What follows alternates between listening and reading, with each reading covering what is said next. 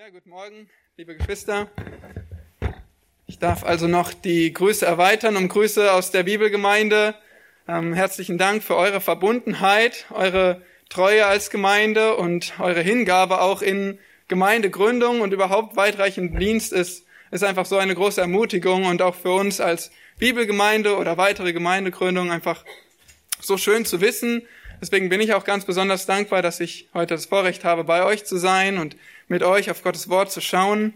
Ja, das ist wirklich das, was uns verbindet, richtig, dass wir diese Freude haben am Wort Gottes, dass wir diese Hingabe haben an unseren Herrn Jesus Christus und einfach das uns auch antreibt zum Dienst in Hellersdorf, in Wartenberg, in Gründungen, überall. Wir möchten einfach Christus verkündigen und seinen Namen geehrt sehen. Und so bin ich auch dankbar schon für die schönen Lieder und ähm, Texte aus der Schrift, die wir bewegen konnten und die uns hinführen wirklich zu unserem Predigtext heute aus Hebräer Kapitel 1. Ich möchte zu Beginn noch kurz mit uns beten.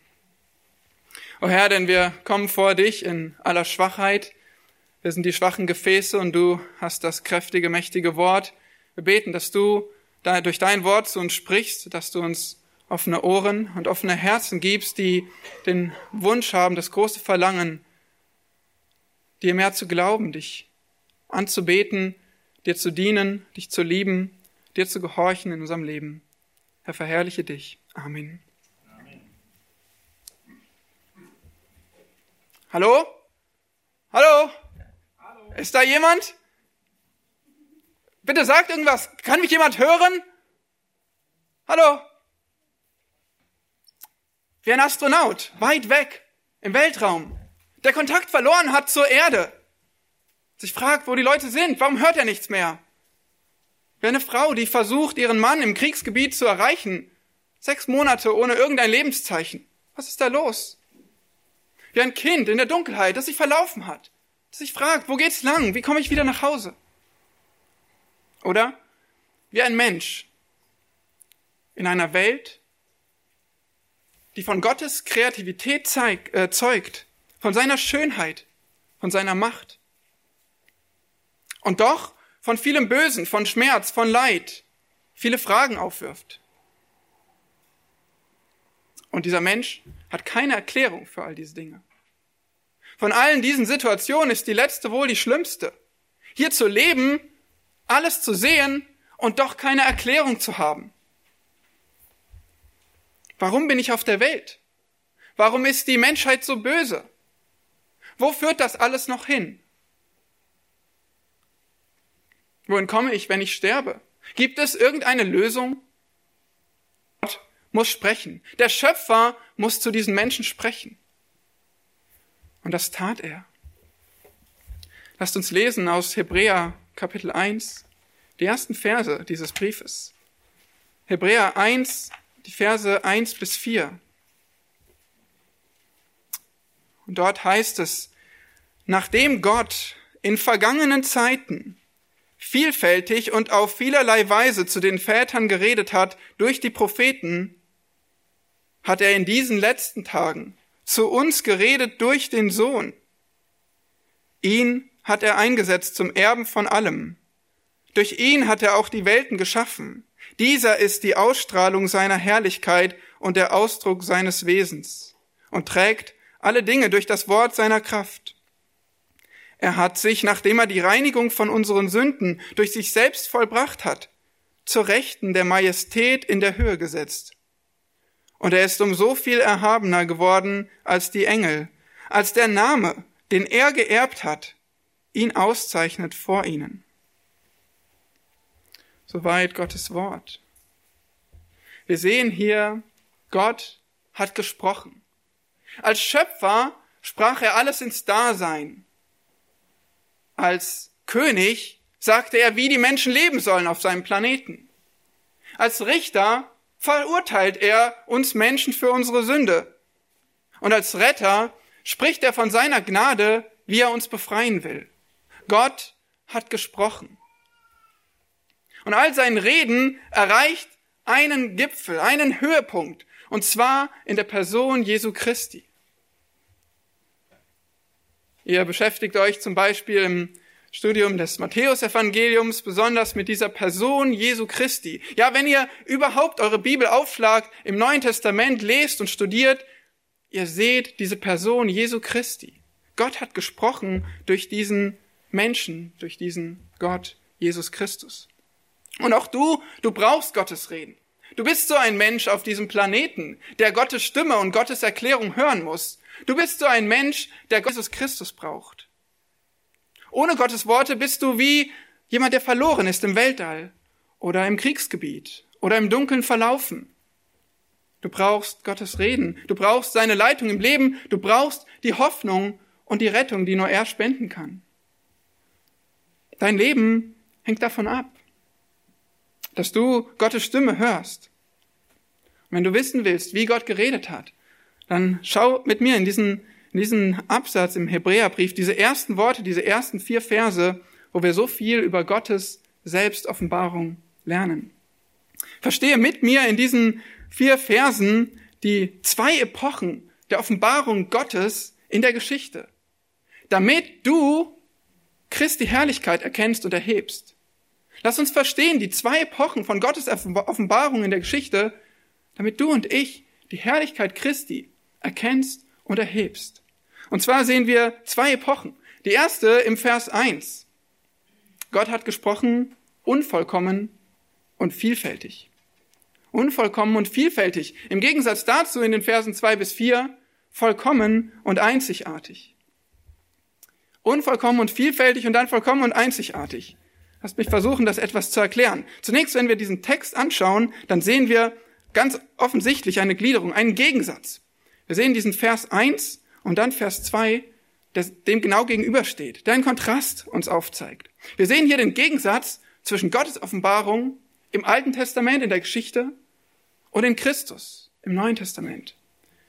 Zwischen Verheißung und Erfüllung. Wir sehen, in Vers 1 die erste Epoche der Offenbarung und im Vers 2a dann die zweite Epoche der Offenbarung. Und beide sind gekennzeichnet durch vier Merkmale in diesem Text. Nämlich, wie hat Gott sich offenbart? Das ist die Methode. Wann hat Gott sich offenbart? Die Zeit. An wen hat Gott sich offenbart? Das sind die Empfänger. Und schließlich, durch wen hat Gott sich offenbart? Das ist der Mittler. Methode, Zeit, Empfänger, Mittler sind diese Merkmale dieser zwei Epochen der Offenbarung, die gegenübergestellt werden in diesem Text. Und sie lehren uns so viel. Und schließlich, dieser letzte Punkt in der letzten Epoche, das ist Christus. Christus ist der Mittler. Und über den muss der Schreiber dann gleich weiter ausholen und uns acht Eigenschaften aufzeigen, die Christi Herrlichkeit aufzeigen. Also lasst uns das etwas genauer anschauen. Die erste Epoche der Offenbarung Gottes in der Geschichte war vielfältig und unvollkommen. Warum? Der Text beginnt mit den Worten, nachdem Gott geredet hat. Es beginnt hier mit Worten, mit Sprache, mit Reden. Ja, und Gott hat schon immer geredet, richtig? Wie hat denn alles angefangen? Was lesen wir denn in den ersten Worten der Schrift? Gott sprach. Gott war da und Gott sprach. Er sprach alle Dinge ins Dasein, mit bloßen Worten. Und dann macht er den Menschen. Jemanden, der seine Kommunikation empfangen kann, der mit ihm reden kann. Und er spricht Worte zu diesen Menschen. Er sagte, Adam, wo bist du? Er sagte, Noah, bau eine Arche. Abraham, verlass dein Vaterland. Mose, zieh deine Sandalen aus. Und so weiter. Gott redet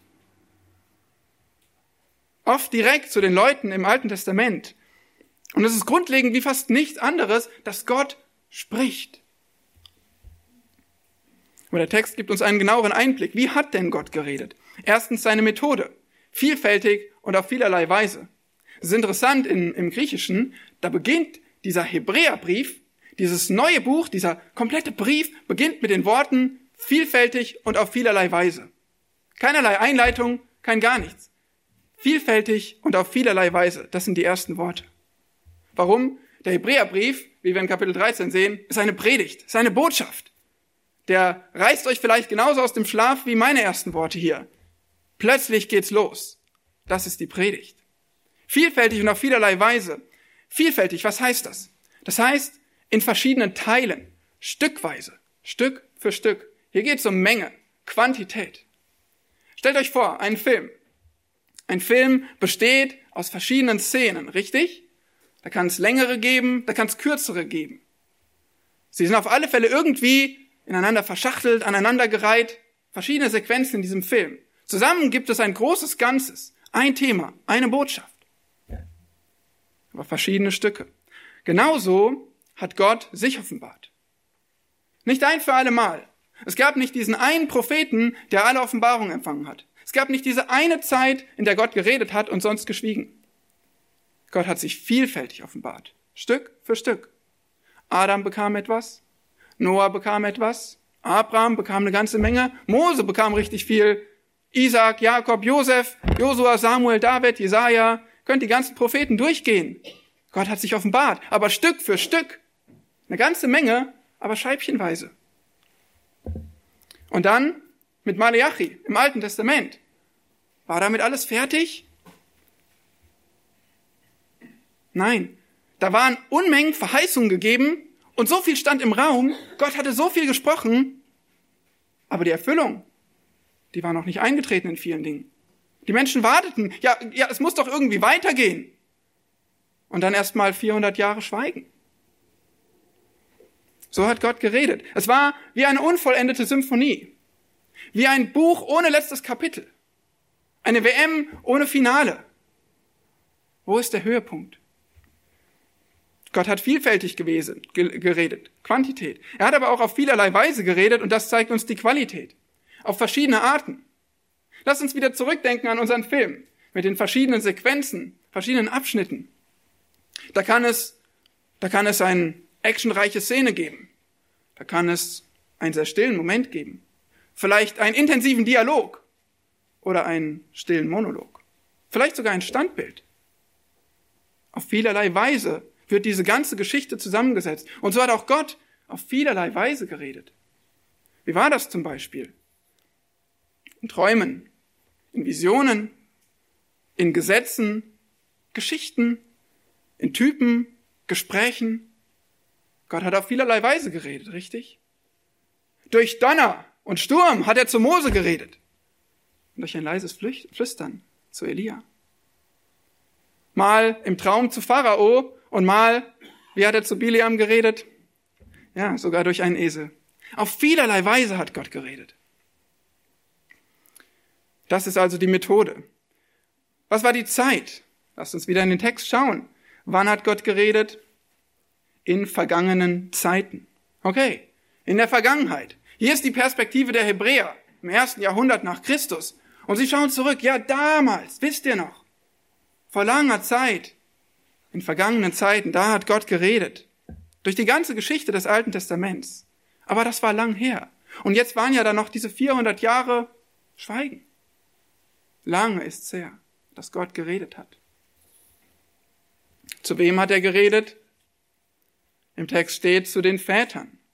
Ja, das sind die Vorfahren. Das passt zu lange her. Das sind all diese Menschen, über die wir gerade gesprochen haben, die Offenbarung Gottes empfangen haben.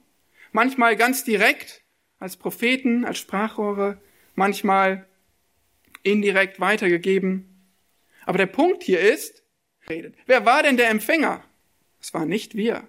Es waren nicht die Hebräer. Es waren damals die Väter. Da hat Gott geredet. Viertens, wer war der Mittler? Das ist der letzte Baustein hier. Der Mittler waren die Propheten. Gott hat geredet durch die Propheten. Ja, dieses Sprachrohr. Gott hat geredet, aber die Propheten haben es weitergegeben. Gott gab ihnen den Heiligen Geist, damit sie seine Worte akkurat weitergeben konnten. Und so redete Gott in all diesen Zeiten, auf all die vielfältigen Arten, durch die vielen Propheten. Und nun finden wir in der Schrift oder aus der Perspektive der Hebräer, die hatten alle diese Schriften des Alten Testaments gesammelt, sorgfältig, anerkannt als Gottes Wort, als einen bestimmten Korpus von Schriften, die Gott gegeben hat. Das hatten sie jetzt. Und sie wussten, Gott hat gesprochen. Stückchenweise, auf vielerlei Weise, durch die Propheten, zu den Vätern. Und jetzt haben wir es hier. Das ist Gottes Wort. Die Bibel ist so ein wunderbarer Schatz. Es ist der Schatz von Gottes Reden. Gott hat gesprochen und ihr habt es in euren Händen. Auch das Alte Testament ist so ein Schatz, wenn wir einfach nur darüber nachdenken, wie Gott sich offenbart hat. So wunderbar vielfältig, so lebenspendend, so antwortengebend für all die Suchenden. Und du hast diese Bibel und gemäß 2 Timotheus 3, Vers 16 ist sie für dich zur Lehre und zur Überführung, zur Zurechtweisung und zur Unterweisung in Gerechtigkeit. Wer würde einen solchen Schatz im Regal verschmachten lassen, wenn doch Gott geredet hat? Nun gibt es ja in unserem Text eben diese zwei Epochen der Offenbarung Gottes. Die erste haben wir uns jetzt kurz angeschaut in Vers 1. Und wir können sagen, sie ist unvollkommen und vielfältig. Vielleicht habt ihr innerlich schon aufgeschrien, das erste Mal, als ich von unvollkommen gesprochen habe. Gott redet hier, unfehlbar. Ja, ich bekenne mich mit ganzem Herzen zur Fehlerlosigkeit und Irrtumslosigkeit der Schrift. Aber wisst ihr, dieser Text sagt, Gott hat geredet. Es war alles wahr. Es war perfekt aber es war noch nicht vollendet. Es fehlte noch etwas. Es gab Offenbarung, aber es war noch nicht das End, Ende. Wie das Nuscheln im Vergleich zur deutlichen Aussprache, wenn ich das so sagen darf. Die stille Post im Gegensatz zur Transkription. Der Abstract im Gegensatz zur ganzen Doktorarbeit. Das, die Leseprobe im Gegensatz zum ganzen Buch. Oder vielleicht der Trailer im Gegensatz zum Film. Noch nicht das Ende. Noch nicht diese volle Offenbarung Gottes. Wir warten noch. Es war vorläufig, es war vorbereitend, es war hinführend und in dem Sinne sage ich unvollkommen. Ich hoffe, das ist verständlich. Das letzte Wort war noch nicht gesprochen. Im wahrsten Sinne des Wortes. So kommen wir also zur zweiten äh, Epoche der Offenbarung Gottes und die, sagen wir, ist vollkommen und einzigartig. Die Offenbarung in Gottes Sohn, in Jesus Christus. In Vers 2, da finden wir was Bekanntes. Da heißt es, Gott hat was getan? Geredet. Oh, Gott redet wieder. Aber, was wir vielleicht nicht erkennen können, weil zumindest in meiner Schlachterbibel, da heißt es beide Male hat geredet. Im griechischen Text ist das erste im Vers 1 ein Partizip. Das führt hin zu dem Verb in Vers 2. Wir könnten also gewissermaßen sagen, ehemals zu den Vätern durch die Propheten vielfältig und auf vielerlei Weise geredet habend, der Satz ist noch nicht komplett, geredet habend, hat er jetzt geredet durch den Sohn. Steht ihr das? Er hat gesprochen, die ganze Zeit, mit Worten. Aber es war nur hinführend. Und jetzt hat er geredet durch den Sohn. In Vers 2. Dieses Reden war endgültig, vollständig, vollkommen. Lass es uns wieder vergleichen durch diese vier Merkmale. Erstens, was war die Methode? Die steht hier nur implizit, das ist nicht ausdrücklich gesagt, aber das ist schon die Antwort, weil es war einmalig. Hier steht nichts von vielfältig und vielerlei, es war ein für allemal. Ein wichtiges Thema im Hebräerbrief. Ein für allemal. Gott hat ein für allemal geredet, nämlich durch eine Person. Durch eine Geschichte, durch ein Werk, durch Jesus Christus. Ja, es gibt auch im Neuen Testament viele, viele Bücher, steht im Zentrum. Was ist das Thema? Es ist alles Christus. Es geht um das Leben und die Botschaft dieses Mannes, dieses Gottes. Im ersten Petrusbrief, Kapitel 1, finden wir diese faszinierenden Worte in Vers 10 bis 12, dass die Propheten, von denen haben wir eben schon gehört, die begehrten etwas zu sehen, etwas zu verstehen. Die wollten mehr wissen, mehr Offenbarung. Ja, und sogar die Engel. Erinnert ihr euch? Die Engel begehrten hineinzuschauen in die Offenbarung. Begehrten mehr zu verstehen über diesen Messias, der doch angekündigt war. Der Thema der ganzen Schrift ist. Aber Gott hatte noch nicht alles gegeben. Sie mussten noch warten. Und diese vollständige Offenbarung, diese vollständige Botschaft, die haben nun die Hebräer empfangen und die anderen Christen, die wir sehen in diesen Seiten des Neuen Testaments und auch ihr. Wir folgen ihnen heute nach und wir haben auch diese ganze Offenbarung empfangen. Die Schrift enthält alles zum Leben und zur Gottseligkeit. Die Bibel ist wirklich ein Schatz. Und die Frage an dich ist wiederum, ist die Bibel für dich ein Schatz? Wenn wir deine Woche anschauen, wenn wir dein Leben, dein Herz anschauen, ist die Bibel ein Schatz. Merkst du das? Merken andere das? Merkt der Herr das? Gottes Offenbarung durch Christus ist einmalig. Zu welcher Zeit hat er diese Offenbarung gegeben? Hier heißt es in Vers 2, in diesen letzten Tagen. Im Gegensatz dazu stand dieses in vergangenen Zeiten, damals, lange her und jetzt in diesen letzten Tagen. Abschluss, letzter. Hier ist das Ende. Genau genommen ist sogar dieser Ausdruck in diesen letzten Tagen ist etwas, wo bei den Lesern alle Glocken klingelten. Vielleicht bei manchen von euch auch. Denn wir finden diese Formulierung öfter in der Schrift, wenn sich bezogen wird auf Prophetie, auf etwas, was verheißen war, auf das Ende, auf das Ende der Geschichte, auf die Dinge, die Gott angekündigt hat und irgendwann erfüllen würde. In den letzten Tagen. Und diese Worte gebraucht der Schreiber hier. In diesen letzten Tagen, schaut, wir sind hier gerade bei der Erfüllung der Botschaft des Redens Gottes. Da ist es also, dieses letzte Kapitel im Buch, dieser letzte Akt des Dramas, das Finalspiel der Weltmeisterschaft. Da ist es. In diesen letzten Tagen, das war die Zeit der Empfänger, das sind wir, beziehungsweise die Hebräer, die diesen Brief empfangen. Zu uns hat Gott geredet.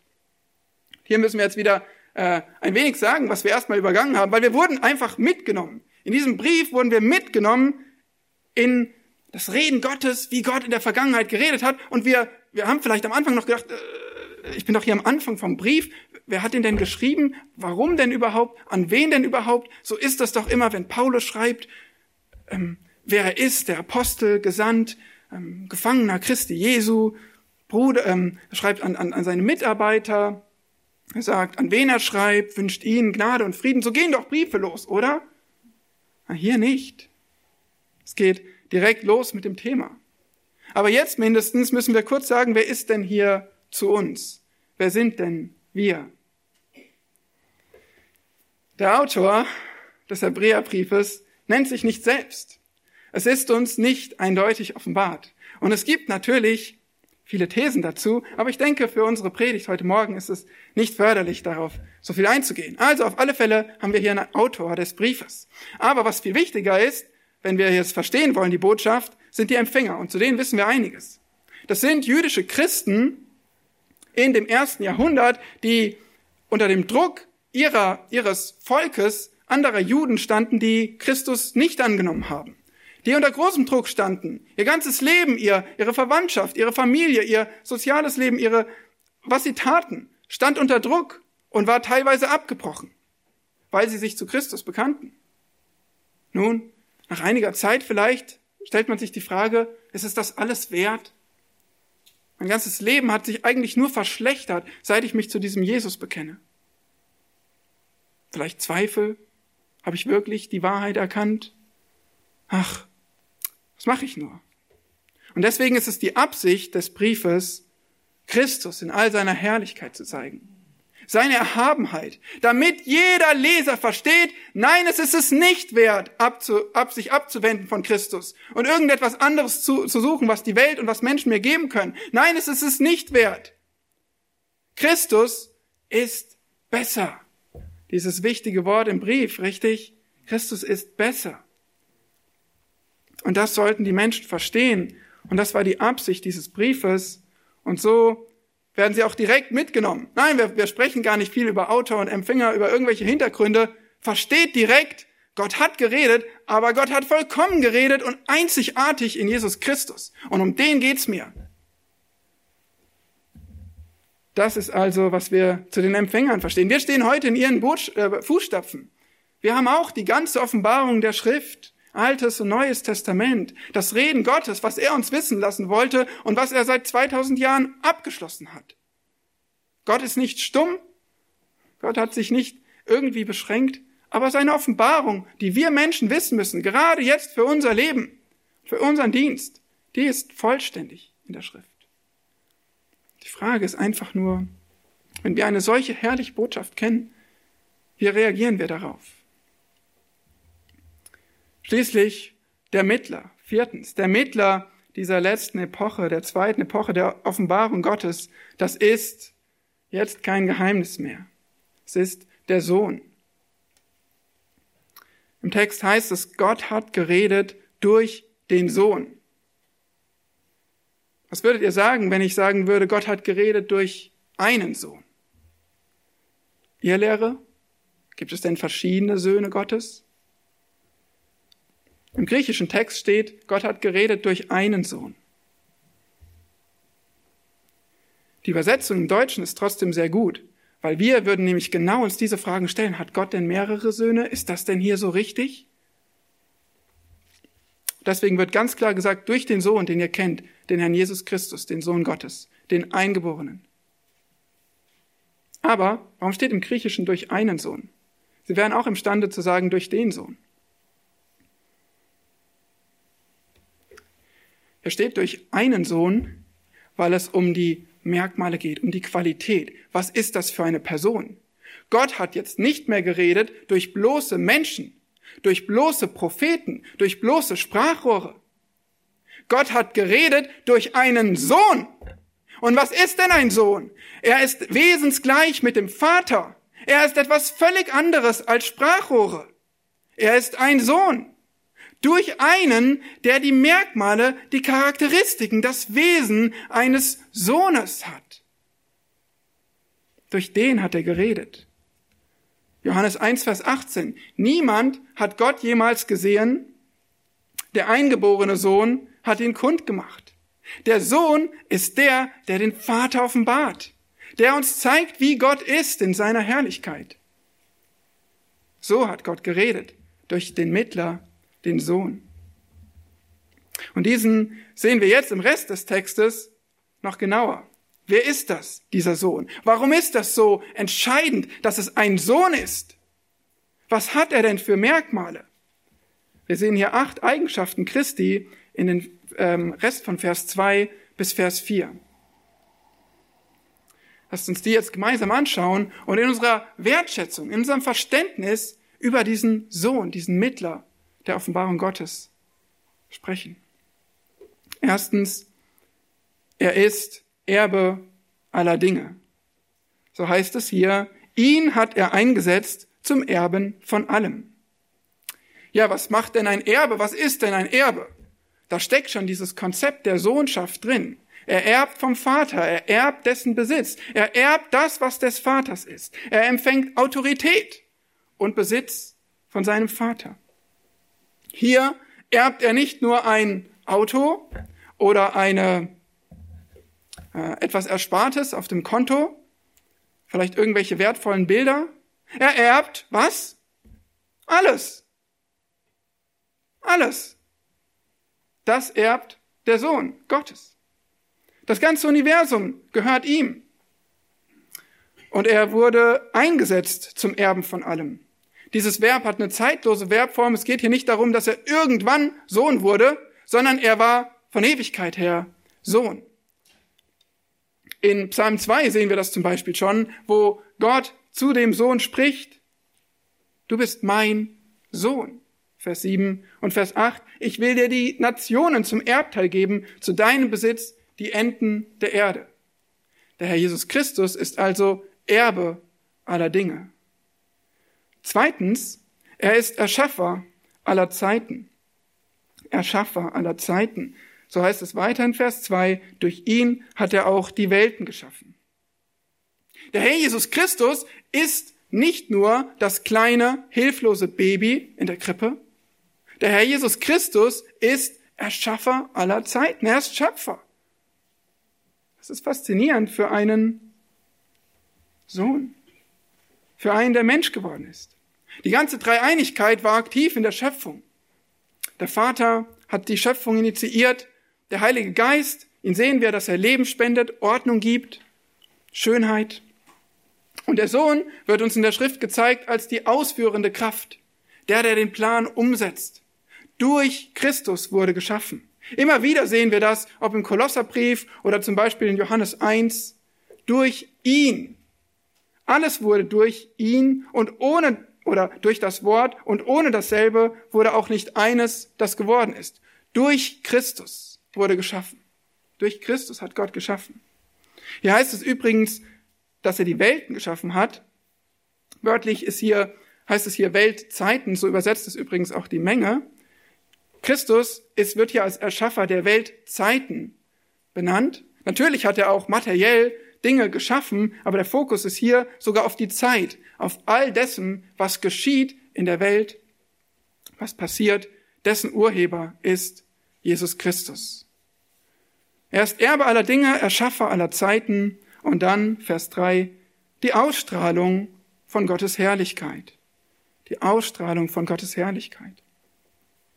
Nun, was ist Herrlichkeit? Ganz kurz gesagt, es ist das Sichtbarwerden, die Sichtbarkeit von Wesen, von Gottes Wesen, von Gottes Gegenwart. Und das wird hier sogar noch verstärkt, wenn wir lesen, Christus ist die Ausstrahlung seiner Herrlichkeit. Christus zeigt uns wirklich die Herrlichkeit Gottes. Christus zeigt uns das Wesen Gottes. Auch wenn Vergleiche bei Gott immer hinken, wie vielleicht die Sonne und ihre Lichtstrahlen. Wir könnten die Sonne, wir könnten das Licht nicht sehen, wenn es nicht zu unserer Erde transportiert würde. Wir können auch Gott nicht sehen. Niemand hat Gott je gesehen. Das ist uns Menschen schlicht nicht möglich. Aber Christus hat ihn ausgestrahlt. Christus hat ihn gezeigt. Christus hat ihn offenbart, ihn demonstriert. Der ganze Glanz der göttlichen Herrlichkeit wurde jetzt in Christus demonstriert. Er hat sie zur Erde gebracht. Viertens, Christus ist das Ausdruck von Gott, ist Ausdruck von Gottes Wesen. So heißt es weiter in Vers 3. Das ist eng damit verbunden, dass Christus Gottes Herrlichkeit ausstrahlt. Nun, er ist, wie kann er das tun? Weil er Gottes Wesen ausdrückt. Das kann natürlich nur von Jesus Christus gesagt werden. Kein anderer, kein sterblicher Mensch kann Gott widerspiegeln wie es Christus getan hat, weil Christus wesensgleich mit Gott ist und so kann er auch dieser exakte Ausdruck oder andere Übersetzungen sagen Abdruck von Gottes Wesen sein. Stellt euch vor, wenn eine Münze geprägt wird oder vielleicht ein Siegel und der Stempel, alles was aus dem Stempel sichtbar ist, wird sichtbar in der Münze, wird sichtbar in dem Siegel. Alles ist davon abgedrückt. Es ist, es ist exakt wiedergespiegelt. Christus ist nicht irgendwann eine unvollkommene Zeichnung, irgendwie ein Pi mal Daumen widerspiegeln von Gott. Er ist ein exakter Abdruck oder Ausdruck von Gottes Wesen. Und wir sehen das ganz deutlich. Wenn ihr studiert, wenn ihr euch zum Beispiel das Matthäus-Evangelium anschaut, wenn ihr einfach die Schrift studiert, die Evangelien von Christus, dann sehen wir, wie er Gottes Autorität, seine Macht, seine Barmherzigkeit und Liebe wie er Mitgefühl, wie er Gnade widerspiegelt. Göttliche Eigenschaften. Johannes 14, Vers 9 heißt es, wer mich gesehen hat, der hat den Vater gesehen. Wer mich gesehen hat, hat den Vater gesehen. Oh ja, Christus ist Ausdruck von Gottes Wesen. Das Alte Testament ist so reich. Es zeigt uns so viel über Gott. Es ist wertvoll, wie wir betont haben. Gott hat geredet. Aber es ist doch etwas unvollkommen, wenn wir es vergleichen mit Gott wird Mensch und lebt unter uns. Und wir nehmen seine Eigenschaften eins zu eins wahr. Und das, was die Menschen damals erlebt haben, das ist für uns heute aufgeschrieben. Und wir können sehen, wie Christus Ausdruck von Gottes Wesen ist. So siehst du also heute persönlich Gottes Wesen. Du siehst Gott, ausgedrückt im Herrn Jesus Christus und aufgeschrieben in der Schrift. 2. Korinther 4, Vers 6 zeigt uns, dass wir durch das Wort Gottes die Herrlichkeit Jesu Christi oder die Herrlichkeit Gottes im Angesicht Jesu Christi sehen. Das Wort Gottes ist für uns dieser Einblick in das Wesen Gottes im Angesicht Christi. Wir haben schon vier von acht Eigenschaften Christi gesehen. Und eine ist herrlicher als die andere. So wunderbar ist unser Gott. Fünftens, Christus ist Erhalter der Schöpfung. So geht es weiter in, äh, in Vers 3. Er trägt alle Dinge durch das Wort seiner Kraft. Nun haben wir also gesehen, Jesus Christus ist Schöpfer. Er hat alles ins Dasein gerufen. Aber dann hört es nicht auf, sondern dann geht es erst richtig los. Weil er erhält seitdem. Er erhält das, was er ins Leben gerufen hat. Durch das Wort seiner Kraft. Alle Dinge trägt er, heißt es hier. Alle Dinge, die ganze Schöpfung wird getragen von Christus. Hast du darüber heute Morgen nachgedacht? Oder letzte Woche? Dass Gott, dass Jesus Christus gerade die Welt erhält, in der du lebst. Und dass er so die Grundlage dafür ist, dass du leben kannst. Es ist nicht so, dass wir so vieles als selbstverständlich wahrnehmen. Die Luft, die wir gerade einatmen können. Den Schluck Wasser, den wir trinken können. Den auch ich jetzt mal kurz brauche dass wir aufstehen können, dass wir uns bewegen können, dass wir Essen kaufen können, Wasser nutzen können. All diese Dinge sind selbstverständlich, zumindest hier in der Region, in der wir leben, in diesem Land. Aber es ist nur möglich, weil da Jesus Christus ist, der aktiv alles trägt und erhält. Wenn die Rotation der Erde etwas langsamer oder die Sonne etwas näher oder ferner von der Erde wäre. Was würde mit uns passieren? Erfrieren oder verbrennen, das könnt ihr euch aussuchen. Wenn der Mond nicht in der exakten Entfernung zur Erde wäre, wie er jetzt ist, was würde passieren? Unsere Welt, unsere Erde, unser Planet würde überflutet werden. Zweimal am Tag. Komplett.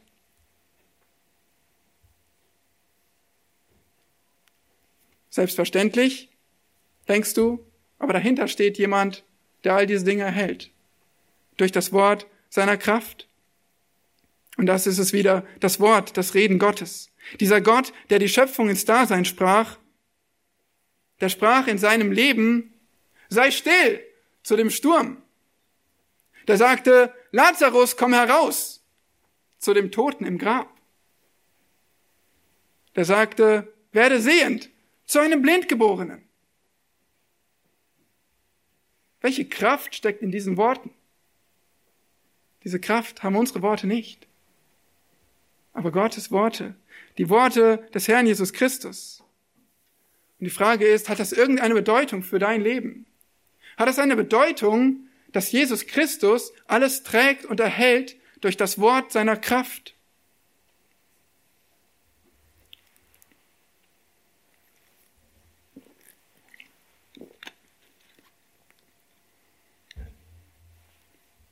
Es wird noch persönlicher am Ende von Vers 3.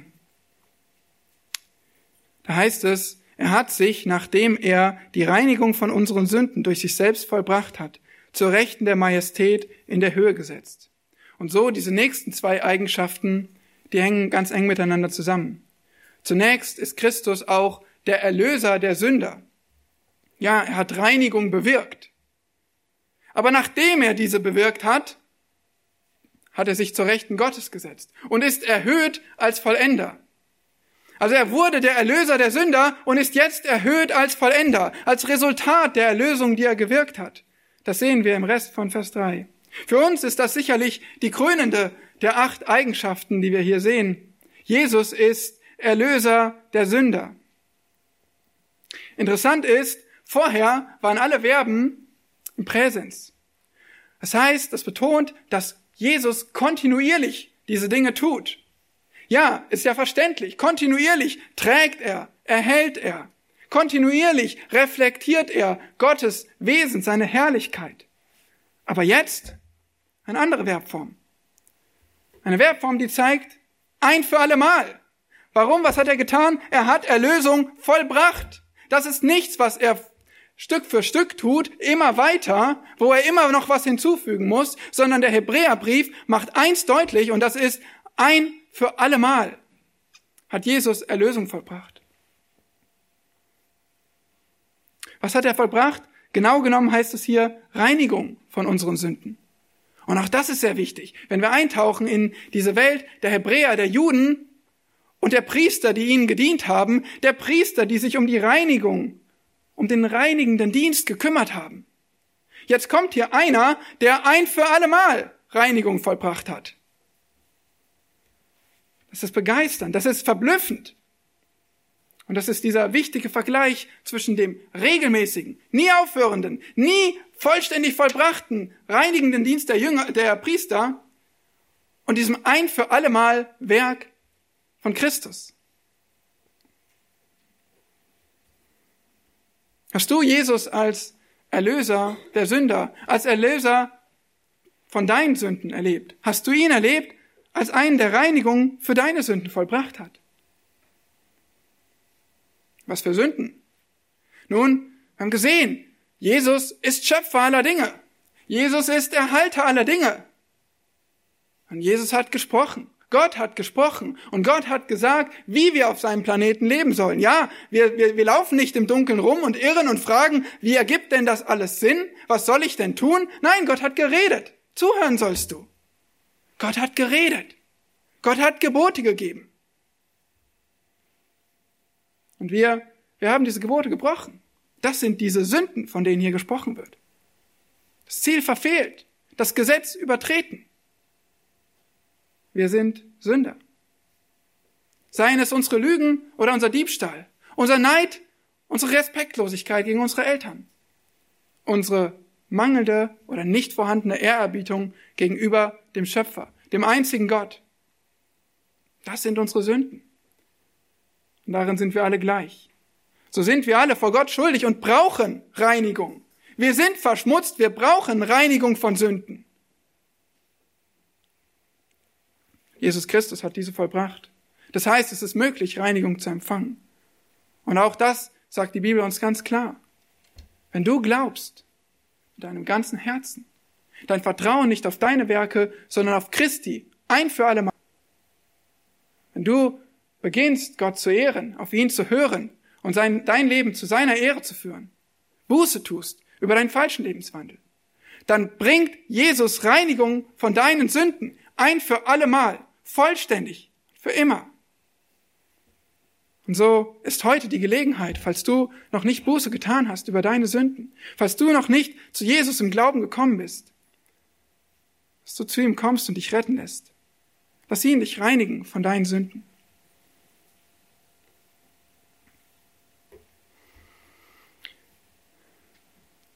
Jesus ist Erlöser der Sünder und nachdem er die Erlösung vollbracht hat, da hat er sich zur Rechten der Majestät in der Höhe gesetzt. Und so ist er nun erhöht als Vollender.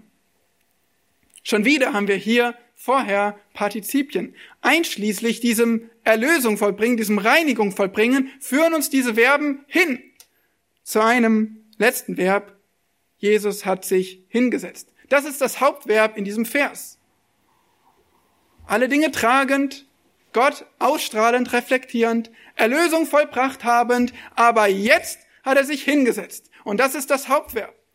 Er hat sich hingesetzt. Wohin denn? Zur Rechten Gottes. Zur Rechten der Majestät in der Höhe. Auf dem Platz von Autorität und Ehre. Natürlich, er ist ja Sohn Gottes. Er ist ja wesensgleich. Er ist ja Erbe aller Dinge. Natürlich sitzt er jetzt auf diesem Ehrenplatz. Aber wenn ihr mal drüber nachdenkt, was dieses Sitzen bedeutet, Stellt euch mal vor, ich würde mich jetzt hier hinsetzen. Ich würde sagen, nein, stopp, stopp, stopp, du, du, du bist ja noch gar nicht fertig. Leg uns den ganzen Text aus. Du kannst dich noch nicht hinsetzen. Arbeit noch nicht vollbracht. Wie ist das bei euch? Vielleicht die Damen unter euch stehen, ackern den ganzen Tag im Haushalt, setzen, abends stehen sie noch in der Küche, kochen ein schönes Essen und dann, vielleicht endlich dann hinsetzen. Vielleicht die Herren, den Tag über auf der Arbeit ackern den ganzen Tag, sind unterwegs, fahren mit dem Auto der Bahn, kommen irgendwann nach Hause und dann aufs Sofa hinsetzen. Vielleicht der Schüler, der vor der Klasse steht, ein Referat hält. Das ganze Referat muss gehalten werden. Zwischendurch stammeln, egal, weitermachen. Irgendwann fertig, hinsetzen. Puh, geschafft. Das steckt hier drin. Hinsetzen. Arbeit getan. Werk vollendet. Wisst ihr, was es von den Priestern heißt? Im Hebräerbrief Kapitel 10, Vers 11, da heißt es, jeder Priester steht täglich da verrichtet den Dienst und bringt oft dieselben Schlachtopfer dar, die niemals Sünden hinwegnehmen können. Was machen die Priester? Die stehen immer da und die dienen weiter. Die sind nicht fertig. Was macht Christus? Der setzt sich hin. Der hat die Arbeit vollendet. Der hat ein für alle Mal das Werk vollendet. Reinigung von Sünden bewirkt. Jesus ist fertig. Versteht mich nicht falsch. Er wirkt immer noch. Er ist König, er regiert, er steht für uns ein. Aber wenn es um die Reinigung von Sünden geht, dann ist er fertig. Und dann hat er sich hingesetzt zum Ehrenplatz zur Rechten Gottes. Und darin unterscheidet sich unser Glaube von dem Glauben von allen Religionen da draußen. Weil wir keine Werke hinzufügen, weil wir nicht aufstehen und sagen, ich stehe den ganzen Tag da und ich versuche, Christi Werk endlich vollständig zu machen. Ich versuche endlich, diesen kleine Stück, was noch fehlte, dazuzufügen, damit ich gerecht tun wir nicht, weil es wäre falsch. Und die Bibel sagt ganz klar, Christus hat das Werk vollendet und er hat sich hingesetzt als Ausdruck dessen.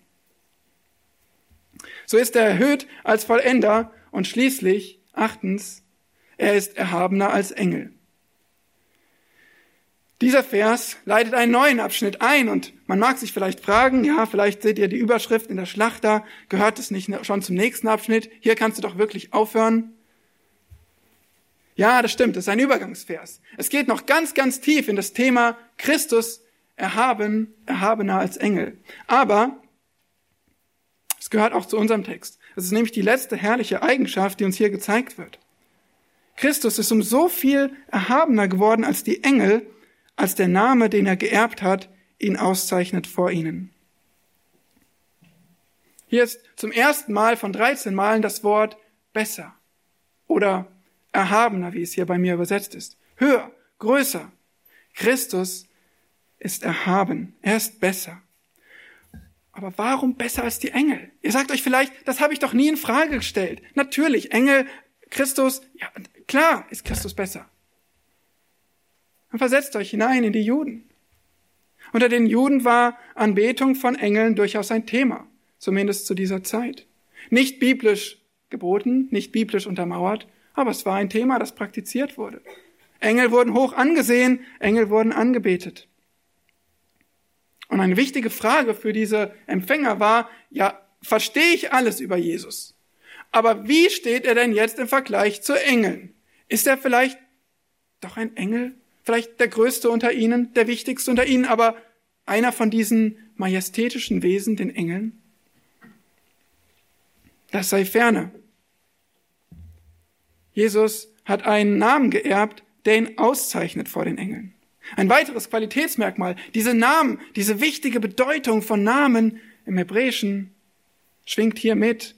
Wir wissen zwar nicht genau, welchen Namen hat er denn bekommen. Ist es jetzt Christus, Messias, Sohn des Menschen, Herr, Jahwe, irgendein Name, der uns nicht offenbart ist hier? Wie auch immer, der Name ist ausgezeichneter als Engel. Der zeichnet ihn aus vor ihnen. Er ist ausgezeichnet. Er unterstreicht, dass Christus erhabener ist als die Engel. Und darum geht es hier. Das müssen wir verstehen. Diesen Namen hat er geerbt, wieder Bezug zur Sohnschaft. Wir erinnern uns ganz am Anfang, erstes Merkmal, Erbe aller Dinge. Ja, er ist der Erbe, er ist der Sohn. Und als solcher trägt er einen herrlichen Namen. Nun, ich ermutige euch, weiterzulesen. Und jetzt weiter zu graben, was ihr hier lernen könnt über Christi Erhabenheit, über die Engel und alles weitere, was der Hebräerbrief uns lehrt, darüber, dass Christus besser ist. Aber wir haben für heute gesehen zwei Epochen der Offenbarung Gottes in der Geschichte. Die erste, unvollkommen und vielfältig.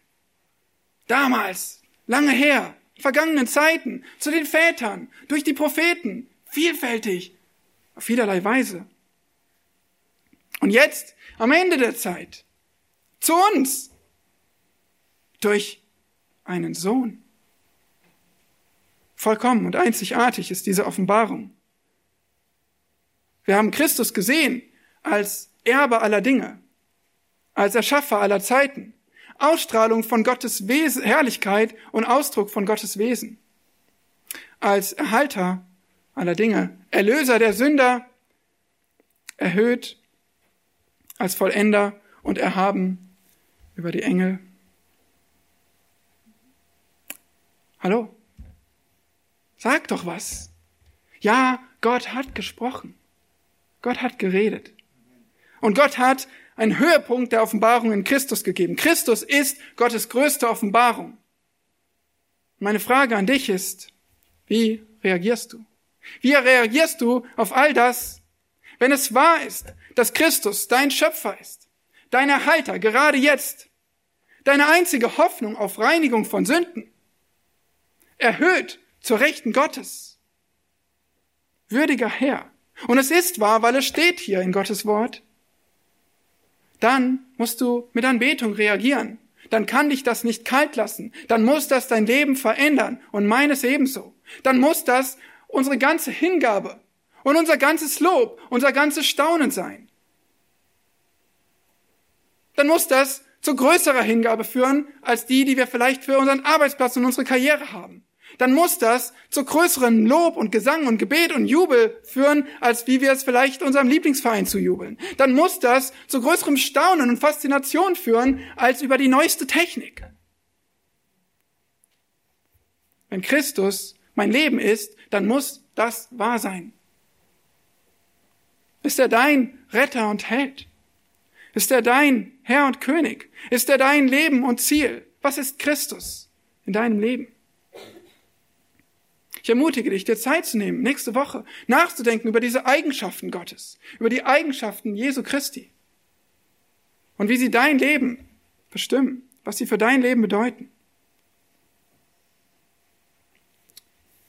Das bekannte Lied Turn Your Eyes Upon Jesus. Dort heißt es, richte deinen Blick auf Jesus, sieh genau in sein wunderbares Angesicht. Denn dann werden die Dinge der Welt seltsam matt erscheinen im Lichte seiner Herrlichkeit und Gnade. Mögen wir heute etwas gesehen haben von der Herrlichkeit Jesu Christi und mögen die Dinge deines Lebens seltsam matt erscheinen, wenn du deinen Blick auf Christus richtest. Amen. Lasst uns gemeinsam beten.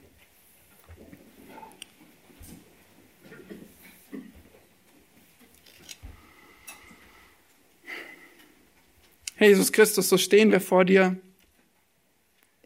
voller Staunen und voller Lob und voller Anbetung und voller Hingabe. Denn das ist die einzige Reaktion, die deiner würdig ist. Im Lichte all dessen, was wir über dich gelernt haben. Wir danken dir, Gott, dass du uns nicht im Dunkeln gelassen hast, sondern dass du gesprochen hast. Wir danken dir für den Schatz in unseren Händen, dein kostbares Wort von Anfang bis Ende. Wir danken dir, dass du uns diesen Schatz mitgibst in jeder Sekunde und Stunde unseres Lebens. Wir danken dir für deinen Sohn. Wir danken dir, dass du nicht nur gesprochen hast durch Menschen, nicht nur Wahrheiten offenbart hast, sondern dass du den Erlöser gesandt hast, der Reinigung bewirkt hat von unseren Sünden. Wir danken dir, Herr Jesus Christus, dass du uns Gott zeigst in einer Weise, wie wir nie sehen und verstehen könnten durch menschliche Worte. Wir danken dir für deine Güte und Treue, für deine Herrlichkeit und Macht als unser Schöpfer und Erhalter. Wir danken dir für deine Ehre und Herrlichkeit in deiner Erhöhung, in deiner Erhabenheit. Herr Jesus, wir bekennen, du bist Gott, du bist unser Ein und alles und du bist unser Leben. Möge dies zu deiner Ehre immer mehr wahr werden in unserem Leben. Amen.